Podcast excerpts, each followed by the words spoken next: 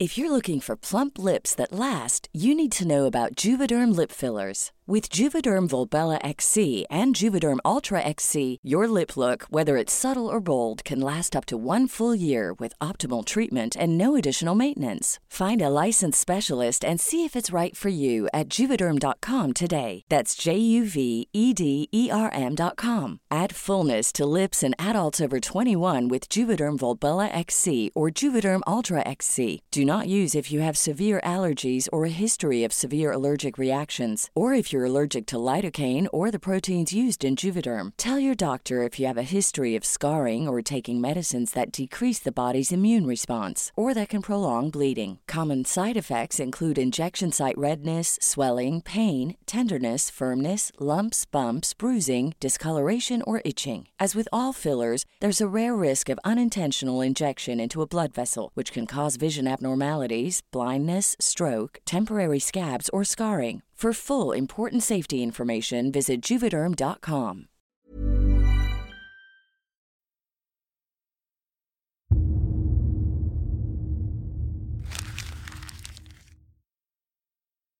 Seguirle el ritmo al país no es cosa fácil, pero en este espacio intentaremos, semana a semana y en 25 minutos, comprender juntos lo que sucede en el territorio que habitamos.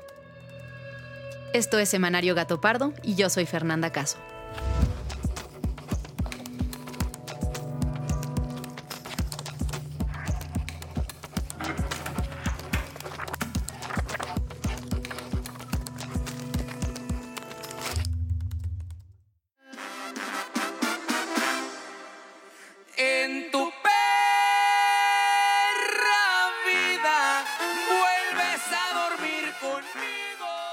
Hola, espero que se encuentren todos muy bien. Esto que escucharon al inicio fue un poquito de lo que se vivió en el concierto de Grupo Firme, organizado por la jefa de gobierno de la Ciudad de México, Claudia Sheinbaum, el domingo en el Zócalo Capitalino. ¿Qué piensan de que el gobierno organice este tipo de eventos?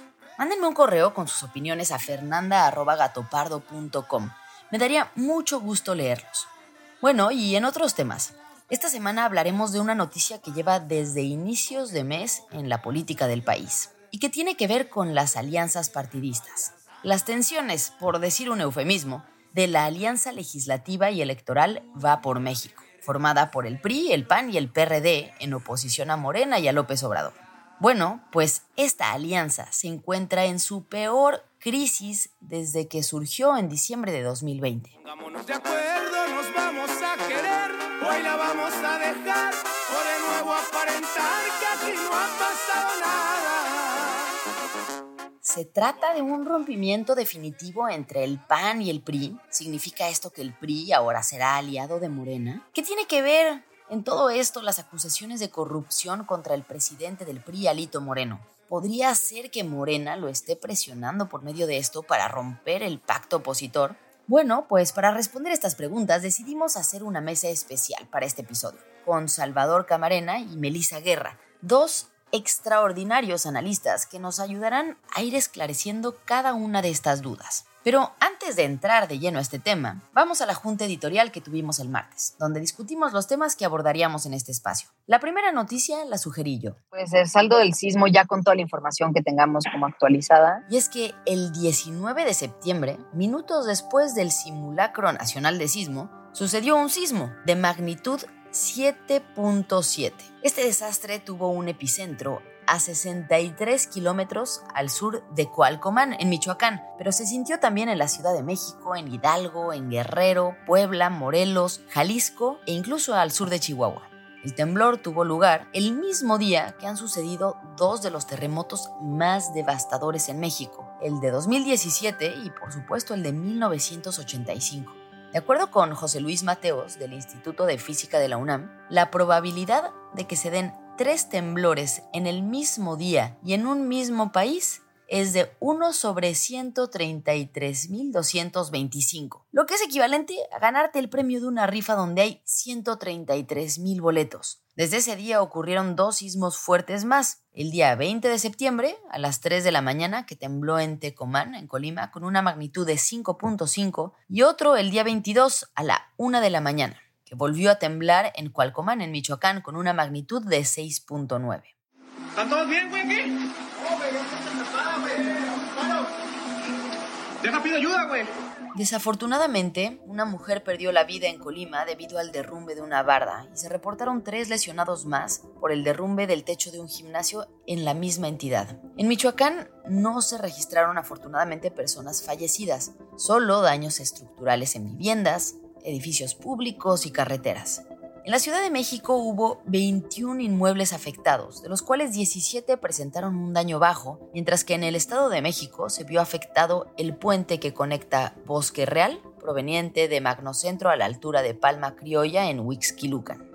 La segunda noticia la sugirió Fabiola, una de las investigadoras del podcast. Creo que sí deberíamos de meter la propuesta que hizo el presidente López Obrador de un cese al fuego de la guerra entre Rusia y Ucrania, porque provocó todo un show. Se trata de buscar con urgencia un acuerdo para detener la guerra en Ucrania y lograr hacia adelante una tregua de cuando menos cinco años en favor de la paz entre todas las naciones. Parte de la propuesta que el presidente López Obrador presentó en el desfile militar fue la integración de un comité de diálogo y de paz para frenar la invasión a Ucrania, integrado por el mandatario de la India, el Papa Francisco como representante del Vaticano y el secretario general de la ONU, además de los presidentes de las naciones en conflicto, es decir, Putin y Zelensky. La propuesta fue presentada por el canciller Marcelo Ebrard ante la Asamblea General de la ONU. El canciller concluyó que la propuesta no logró prevenir el conflicto, pararlo ni encaminar un proceso diplomático. Mikhailo Podolyak, asesor del presidente ucraniano, criticó en Twitter al presidente López Obrador y dijo que los pacificadores que usan la guerra como tema para sus propias relaciones públicas solo causan sorpresa. En su cuenta, el presidente mexicano reviró. Repito el discurso de la propuesta para lograr la paz alterada por la guerra de Rusia y Ucrania. Lo hago porque muchos no la conocen y otros la desechan debido a sectarismos o intereses de élite. El siguiente tema que decidimos abordar lo propuso Majo, otra de las investigadoras del podcast. Oigan, ¿cómo ven la reforma para emplear el mínimo de vacaciones laborales? Creo que es un tema bien importante porque México es de los países que menos días de descanso mínimos obligatorios tiene. La Comisión de Trabajo y Previsión Social del Senado tiene listo el dictamen con la reforma a la Ley Federal del Trabajo para ampliar a 12 días el mínimo de vacaciones por año para el sector privado un derecho laboral que no se ha modificado en 50 años. El artículo 76 de la ley establece que los trabajadores que tengan más de un año de antigüedad en su trabajo tienen derecho a seis días de vacaciones pagadas por año, que van aumentando dos días por cada año de antigüedad acumulado hasta llegar a 12 días. Después del cuarto año, el periodo vacacional aumenta dos días por cada cinco años trabajados. La comisión dio a conocer que hoy, martes 27 de septiembre, está programada la discusión y votación del proyecto. Y de esta manera, la reforma denominada Vacaciones Dignas se sometería entonces a la aprobación del Pleno del Senado. Para poder igualar las condiciones que tienen otros ciudadanos de América Latina como Cuba y Panamá, en México, para lograr esos 30 días de vacaciones tendrían que tener los mexicanos 45 años de trabajo. México se ubica como uno de los países con menos días de descanso para los trabajadores, comparándose con países como Brunei, Nigeria, China, Uganda, Filipinas, Malasia o Tailandia. Y ahora sí, vayamos al tema principal de esta semana.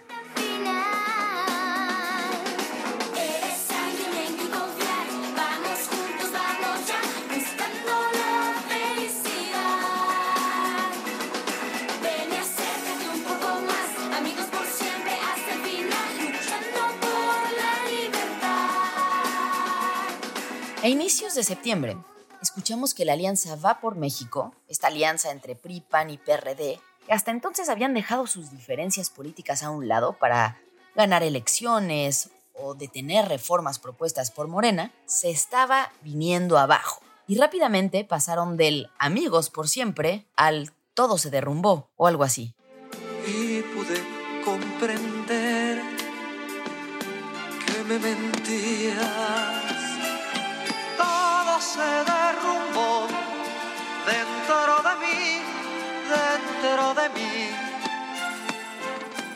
Aunque la alianza no ha tenido extraordinarios resultados electorales, En 2021 ganó las gubernaturas de Aguascalientes y Durango y logró quitarle la mayoría constitucional en la Cámara de Diputados a Morena. La pausa en la alianza fue comunicada por los presidentes de las tres bancadas en entrevista con Aristegui en vivo. Y por lo pronto, pues hacemos una eh, suspensión eh, temporal de la coalición eh, legislativa y política. A ver, vuelve a decir la frase Jesús Zambrano. Una suspensión temporal en qué se estamos, traduce. Estamos, estamos viendo, estamos viendo eso.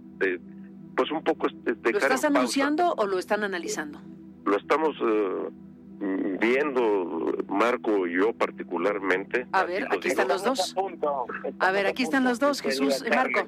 Ahora sí, te llevaste la premisa. amigo. Venga la primicia. No, no, no, no, no, pero... A ver, a ver. Aquí de mi querido Jesús. Estamos a punto de, de hacer un comunicado en donde claramente Acción Nacional y el PRD declararemos una suspensión temporal de nuestra coalición legislativa y electoral.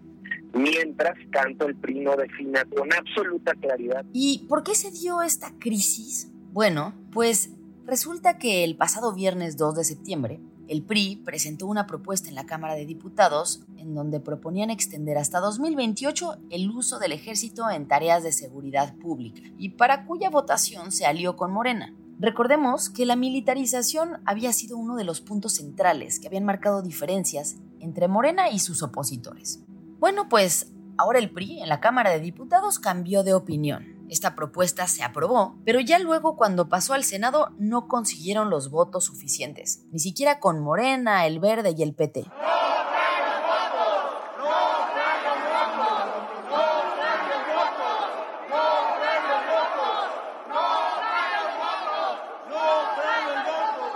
Pero más allá de esta iniciativa de ley, cuyo proceso todavía no ha terminado, quedan muchas dudas sobre la alianza. Como, ¿qué tan profundo es el pleito? ¿Y qué significa esto para el 2023 y para el 2024? ¿El PRI va a jugar con Morena? Bueno, pues para conocer más sobre este tema, invitamos a una mesa de análisis a dos panelistas de lujo. La primera es Melissa Guerra, quien tiene una amplia experiencia en materia electoral y de género así como de políticas públicas. Actualmente se desempeña como consultor independiente especialista en estos temas y es integrante de la red de politólogas. Y nuestro segundo invitado es Salvador Camarena, quien es analista político y periodista con 31 años de experiencia. Él ha sido reconocido con el Premio Nacional de Periodismo y el Premio Internacional de Periodismo Ortega y Gasset y es una de las personas que ha seguido más de cerca los cambios y dinámicas políticas en el país durante las últimas décadas. Pues mi primera pregunta para ambos, me gustaría que cada uno me diera su perspectiva, sería, ¿qué está pasando con las alianzas? ¿Podemos pensar que ya estamos en un rompimiento definitivo? ¿Es apenas esta etapa de las amenazas, una separación o ya, o ya es un divorcio? Lo que ha estado pasando es que estas alianzas han sido absolutamente utilitarias, utilitarias en términos justamente no de una ideología, no de un proyecto de nación, de un proyecto político, sino justamente pues para sacar números, para ver dónde están los intereses de supervivencia de los propios partidos políticos y en ese sentido yo no me atrevería a decir que es un divorcio, puede ser en este momento digamos una alianza nueva para fines distintos porque el contexto ha cambiado, pero me parece que las alianzas van a seguir moviéndose y sí, sin duda se están moviendo ya en vísperas de la elección presidencial. Salvador, ¿tú cómo lo ves? ¿Es definitivo o es un vaivén, es parte del vaivén natural que ha habido entre el PAN y el PRI en todo este tiempo? Que además no es la primera que ha tenido tensiones antes, a ver, pero tú cómo lo estás viendo? Retomando lo que punta Melissa, que coincido con ella, esta es una crisis marital, para seguir con esta cosa de los divorcios, de gran calado, porque en efecto, aunque son de conveniencia las alianzas, aquí se están dando distintos fenómenos simultáneamente. Nuestra maduración democrática ha hecho que estas alianzas ocurran en momentos muy específicos donde se supone que el bien mayor es que las diferencias se dejen a un lado para sobreponernos a alguna tentación autoritaria, a momentos en donde el antiguo PRI se obstinaba en no reconocer que había madurado ya toda nuestra sociedad y nuestros procedimientos y que la democracia era una realidad que tenía que ser atendida y el PRI se resistía. Entonces hubo en algunos momentos algunas alianzas donde los contrarios que se habían contendido permanentemente se reunían y proponían sacar al PRI del gobierno. Por ejemplo, en el año 2000, cuando Fox era el candidato, hubo mucha presión mediática en la sociedad para que declinara Ingenio Cárdenas porque parecía que lo mejor era que llegara el PAN o que perdiera el PRI, para decirlo en términos más, más correctos. Y sí, en su momento, cuando Fox llegó al poder, el discurso era sacar al PRI de los pinos. Hola, buenas noches, amigas y amigos. Los mexicanos somos muy afortunados. Iniciamos el año 2000 con una gran noticia. En México ya está en marcha el cambio. Ya llegó el tiempo de dejar atrás al PRI y hacer el cambio que a ti te conviene. Esto ya nadie lo para. Vota Alianza por el Cambio. Pero hoy estamos ante algo muy distinto. Yo creo que la alianza nació para hacer de tripas corazón, es decir, para decir lo único que nos posibilita poder enfrentar el avasallamiento del presidente López Obrador, y digo avasallamiento sin ningún tipo de asunto peyorativo, es decir, que es un personaje que maneja muy bien el poder, es si PRI, PAN, PRD nos reunimos y logramos en el 2021 un reposicionamiento electoral que se refleje, por ejemplo, en la Cámara de Diputados. ¿Resultó de alguna manera eso? Sí, se le quitó al Ejecutivo la mayoría constitucional y de esa manera parecía que entrábamos en una dinámica donde habría alianza electoral, alianza legislativa y posibilidades de discusión. Pero eso entró en crisis por dos razones. Primero, porque el Morena no dejó de trabajar el presidente López Obrador en ver cómo desarticulaba eso y ha sido muy efectivo. Y dos, porque el PRI tiene una pulsión interna en donde no sabe qué hacer. Tiene un conflicto de identidad porque siempre le molestó el PAN y hay integrantes en espacios de poder dentro del PRI que quizá están empujando al partido, las entidades partidistas no son monolíticas, la están empujando hacia, ¿qué tal si nos juntamos con nuestros primos? Son más parecidos a nosotros los de Morena que los panistas, desde siempre. Claro, hay otros dentro del PRI que dicen que hacer eso llevaría a la desaparición instantánea del PRI. Pero eso lo pongo como unas pulsiones que también dentro de los partidos pesan en este momento de crisis de la alianza. Quisiera preguntarte, Melissa, ¿tú qué ves en el PAN? ¿No, ¿No ves que esta contradicción se da más fuertemente en el PAN, donde al menos sí se pretendía tener como una ideología clara, que además nació contra el PRI, ¿no? Y con, en esta lucha democrática. ¿Qué ves en el PAN como espectadores del juego político entre ellos? A mí me parece que justamente esto que señala Salvador acerca de las pulsiones, de las contradicciones que hay dentro de los partidos, no solamente sucede, digamos, con el PRI, con el PAN, con, eh, yo diría, eh, propio Morena, sino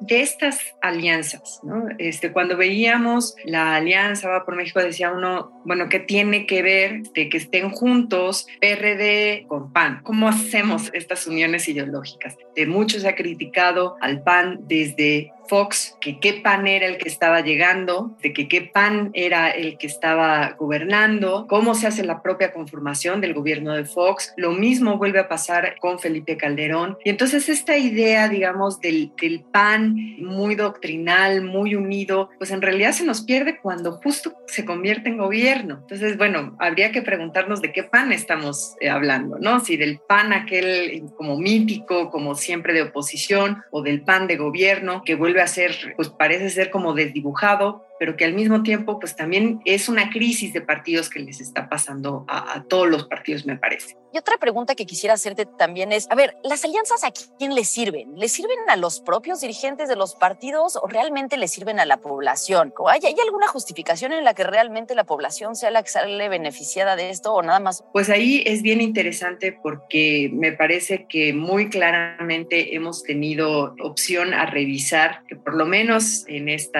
cambio de banda del PRI, pues muy claramente le sirve al dirigente del PRI. Pero también preguntémoslo, ¿y de qué le sirve esta nueva alianza a los seguidores de Morena? Entonces parece ser que de nueva cuenta volvemos a tener ahí más una suma de votos que realmente una utilidad a la ciudadanía. Salvador, ahora, esta tensión en la que estamos no se da en el vacío, ¿no? No se da como de manera espontánea, el PRI presentando una iniciativa, sino pues se da en el contexto de que han salido una serie de videos, de audios uno tras otro del presidente del PRI, Alejandro Moreno, pero pues en, en múltiples situaciones. Estos audios a los que hago referencia no se sabe bien cómo fueron conseguidos, pero fueron publicados por la gobernadora de Campeche, Laida Sansores. Ella es gobernadora del estado natal de Alejandro Moreno, el presidente del PRI, y quien también fue gobernador de Campeche. Bueno, pues en ellos Moreno revela una faceta autoritaria e incluso se llega a implicar en delitos. Ahora sí, ya, el audio que ustedes esperaban y que por ustedes lo tenemos y que gracias a que no salió el amparo, entonces tenemos nuevo audio de Alito. Bueno, aquí tiene una relación de cosas que te van a dar. Ok, me acaba de dejar un cacique. ¿Cuánto? No sé, pero se me dejó un mal... Por eso, léelo ahorita, saca todos y cuéntalo. Bueno, a ti que lo tienes que ver por si te pregunto. Yo siempre les he dicho, el hijo de puta que se pase es una verga, verga, salvaje. Nada más te voy a dar un dato. A los periodistas hay que matarlos a balazos, papá. Hay que matarlos de hambre. Y luego van a pedir favores. Ah, no, espérate, espérate, que el monopolio, de la acogida que le van a dar. Valles, los de Gins, Álvaro Fernández, chinga su puta madre. Empresarios con una reforma verga, o sea, para que se caguen, apretarlos, se van a cagar. Mira, yo ahorita me dijo Sher, no, le dije, él la cumplí. Que meta el bote al pan, al. No se meta con nosotros el 7, puta, nos estamos tomando un café con él. Muy bien, me dijo, le dije, nada más tengo interés en una cosa, le dije, la reforma fiscal. La minera, güey, yo tengo... Y que además a él mismo lo pone en una situación pues muy endeble legalmente, ¿no? Donde incluso pues pudiera ahí eh, asomarse el inicio de una amenaza de cárcel. Realmente estamos hablando de una estrategia política partidista de con quién me conviene más aliarme para tener más poder o simplemente se trata de pues, dirigentes partidistas tomando decisiones para ah, salvarse, ¿no? Salvar su pellejo. La forma en que se operó la presentación de la iniciativa para modificar el transitorio en la Cámara de Diputados no deja ningún espacio a la duda de que estábamos ante una jugada de estricta motivación. Se quería salvar a Alito a sí mismo con la ayuda del aparato de su partido que él domina y logró negociar con el régimen una salida, un salvoconducto a, en efecto, una campaña que tenía en contra mediática por un lado, pero de autoridades como la gobernadora de Campeche y también judicial, de tal forma que no nos podemos llamar a engaño. El presidente nacional del PRI hizo una jugada que satisfacía a Morena, al presidente de la República, y en la Cámara de Diputados se da este primer momento de la crisis de la alianza. Yo diría que en la forma está el mensaje claro de que no estaban privilegiando el interés nacional ni la seguridad de los mexicanos y las mexicanas, que estaban haciendo una jugada para que los perdonaran en Palacio Nacional.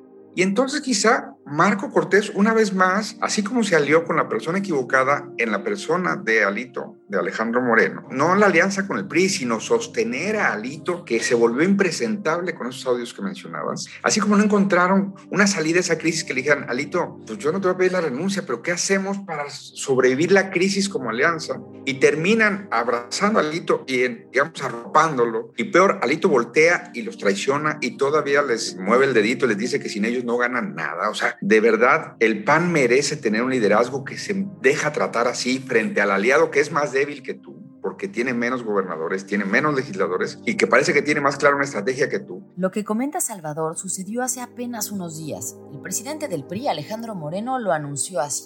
¿Tú crees que ellos solos en una coalición van a ganar alguna elección? Nosotros sí estamos trabajando fuerte. Creo que sí, que la alianza fue una coyuntura que se presentó para pragmáticamente detener algunas de las propuestas del presidente López Obrador, pero que hoy sigue teniendo una crisis de identidad que siempre se le reclamó. Bueno, además de decirle no al presidente qué quieren, qué le van a proponer a mexicanas y mexicanos. Bueno, ahora no sabemos cómo van a poder reconciliarse, cómo van a poder pegar los pedazos, porque ya no se hablan. Finalmente, para cerrar, quisiera hacerles justo una pregunta. ¿Qué viene para el 24? Tú ya, si esto adelantabas un poco. Melissa, ¿tú cómo lo estás viendo? ¿Qué candidatos podrían ser? Un par de minutitos para cerrar. ¿Qué ves hacia el futuro? Yo a lo mejor más que hablar justamente de candidaturas, yo lo que quisiera cuestionar es justamente este modelo de democracia que parece que estamos teniendo, que cada vez es menos democracia, cada vez más se concentra en las personas y además estas personas son hombres, ¿no? Entonces, aun cuando tenemos un Congreso con mujeres, quienes siguen estando al frente son las dirigencias, los intereses de las dirigencias y estas dirigencias además son dirigencias de hombres. Y eso es, digamos, me preocupa. Y sí, sin duda, de nueva cuenta volvemos a concentrarnos en quiénes van a ser las y los candidatos, que ya no importa, digamos, tanto cuál es el proyecto de futuro de nación, ya no importa qué se está proponiendo y cómo se va a construir en esas alianzas, sino de nueva cuenta volvemos a poner el interés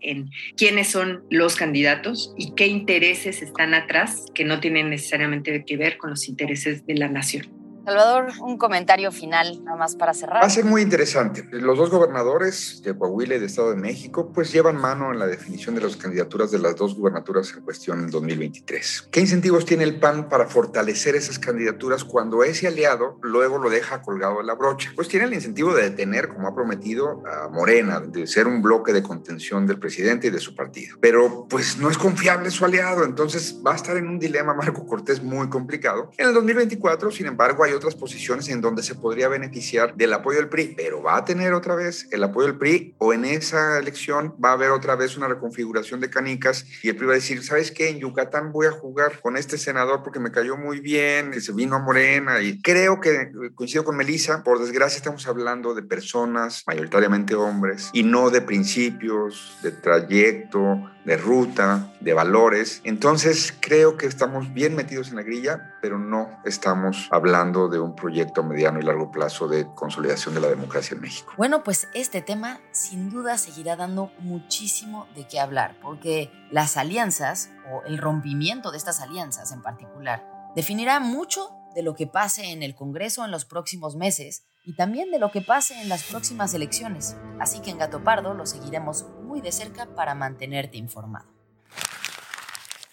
Muchas gracias por habernos escuchado y gracias también a quienes hicieron posible este episodio.